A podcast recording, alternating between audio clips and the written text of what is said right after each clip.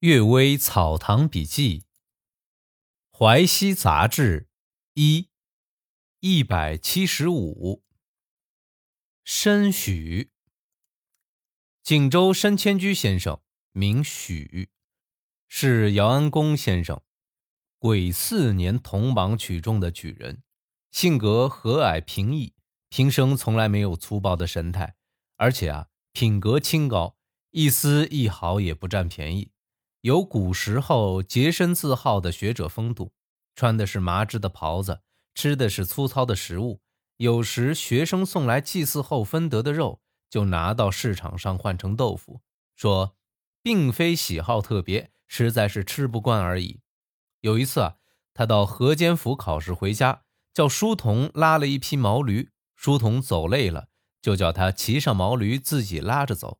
黄昏时分碰上下雨。便在一间破落的神庙中住宿。神庙只有一间屋子，当中空荡荡，地下很肮脏，根本不能坐人。于是啊，摘下一块门板，横放在门前睡下。半夜睡醒时啊，听到庙里有细细的声音说：“我想出去躲避先生，先生挡住门口，出不去。”先生说：“你只管在门内，我只管在门外，大家并不相互妨害。”何必躲避我呢？过了很久，又有细细的声音说：“男女是有区别的，先生应该放我出去。”先生说：“门内门外就是区别，你出了门反而没有区别了。”翻身就沉沉睡去。天亮之后啊，有本村人看到了，吃惊地说：“这里面有狐精，经常出来勾引年轻人，进庙就会被砖头瓦块打击。您怎么能安然入睡呢？”后来啊，这申许偶然之间和姚安公讲到这件事儿，摸着胡子大笑说：“竟然有狐精想勾引申千居，哈，也是大奇事啊！”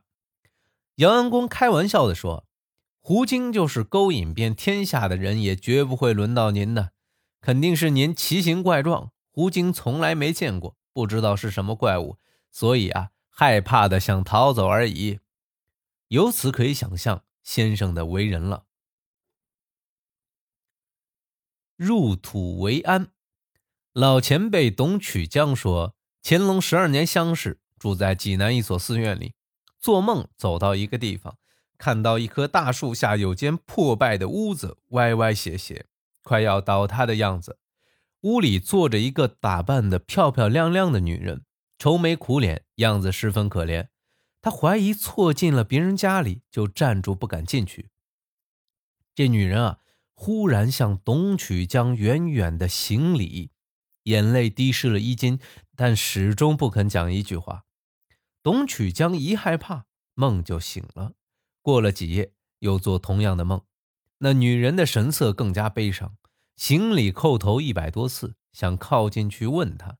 突然之间，梦又醒了。这个疑团一直不理解，告诉同住的朋友也都解释不出。有一天，他在寺院的园林中散步，看见廊屋下面停放了一具旧棺材，都快要烂掉。忽然之间啊，抬头看见那棵大树，好像是梦中所见一般。向寺院的僧人询问，这棺材里啊是某某官员的小老婆，停放在这儿，约好以后来运走。从停放到现在。已经几十年了，一点音讯都没有，又不敢送去安葬，想来想去没有办法，已经很久了。董曲江一下子明白过来，他本来和历城县令是朋友，于是就拿出银子买了半亩坟地，禀告过县官，就把棺材迁葬了。从这件事知道，死人已入土为安，棺材长期停放，并非幽灵的愿望啊。高凤涵爱印。朱清雷说，高熙元曾梦见一位客人来拜访，名片上写的是司马相如。正在惊讶奇怪之中，梦就醒了，不知道预兆什么事儿。过了几天，他无意中得到一颗印有司马相如的玉印，色泽古旧，斑驳陆离，篆书刀法精巧，真是昆吾的刀工所雕刻出来的。高希元经常把它带在身上，不是十分亲密的朋友，他是不肯随便给人看的。他在盐场当官时，德州人卢雅宇担任两淮转运使。听说高希元有这么一颗印，趁着一次宴会相遇，就顺便请他拿出来观赏。高希元马上离开酒席，半跪行礼，庄重地说：“我高凤涵一生结交了许多朋友，所有东西都可以和朋友共同享用，不能和朋友共同享用的只有两件：这颗印和我的老婆。”卢雅宇笑着命他回去，说。哪个是想抢你东西的人？你怎么待到这个样子呢？高希元的话品格很高，晚年得了毛病，右臂偏瘫，就用左手作画。虽然比较生硬勉强，却别有趣味。诗的风格也潇洒大方。虽然他只做过小官，生活坎坷，直到去世，但在现在的读书人之中，他还能近似前辈文人的风流倜傥。酒杯爆裂，杨铁牙的诗词文章奇妙绚丽，虽然被人看作文妖，并不能损害他的名声。只有用妓女的鞋做酒杯这件事儿，猥亵淫秽，可以说是一点趣味都没有，但却被人家吟诗赞叹，传作美谈。后来那些放荡的青年争着去模仿，认为这是名人的风流轶事，这真是不可理解。听说有一家贵族。中元节祭祀祖先，刚把斟满酒的杯子放在神案之上，忽然其中一只杯子像爆竹似的响了一声，从中间裂开两半。大家不知道是什么原因。过了很久啊，才知道前几天这家的公子招妓女饮酒，曾经模仿杨铁牙的行为，用过这只酒杯。不得不说啊，你说这个，哎，用鞋当酒杯，这真的是一件风流韵事吗？他不嫌臭吗？这后面这句话是我自己加的。哎来读最后一个故事啊。礼部寿草，太常寺仙蝶国子监的瑞柏有幸得到皇上的题咏，是人人皆知的。翰林院的一棵金槐树啊，粗大的几个人才能合抱，树枝上有累累结块，像假山一般，也是人所知道的。但礼部的寿草。就不是人人都知道的了。这种草啊，春天开红花，像聚集连接的红宝石一般；秋天结果，像珠子一样。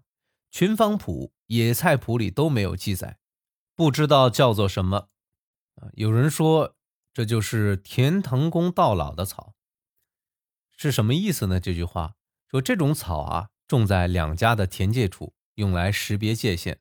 犁田时啊。如果不碰到它，那就一点旁枝也不生出来。如果犁稍微碰到一点儿，旁枝就会蔓延生长，覆盖过田界，所以得名公道老的名称啊。我仔细观察这种草，它的叶子像锯齿，有点似呃公道老，但花儿却不像。所以说啊，这种草就是公道老是不正确的。草在礼部穿堂北面办事处的台阶前面。的甬道西边，相传开国时就生长，岁月一久，长成了藤本植物。现在分成两叉，枝梗分开，像老树般直立。曹地山先生称它为长春草。我担任礼部尚书时，做了木兰保护他。我的学生陈美太守当时任员外郎，按我的吩咐画成图画。原来教化深厚，祥和的氛围滋育。即使是一虫一草，也会顺着生长发育成这个样子。礼部又有连理槐，在斋戒处南边的屋檐下。邹小山先生任侍郎时，曾经画成图，题过诗。现在啊，这图画和诗还保存在书库之中。不过，这只是大小两株槐树相邻生长，树枝相互交叉缠绕，并不是真的连理。感谢今天收听啊，《阅微草堂笔记》最后一个故事有点绕口，其实就是讲的，嗯，你懂的。晚安，么么哒。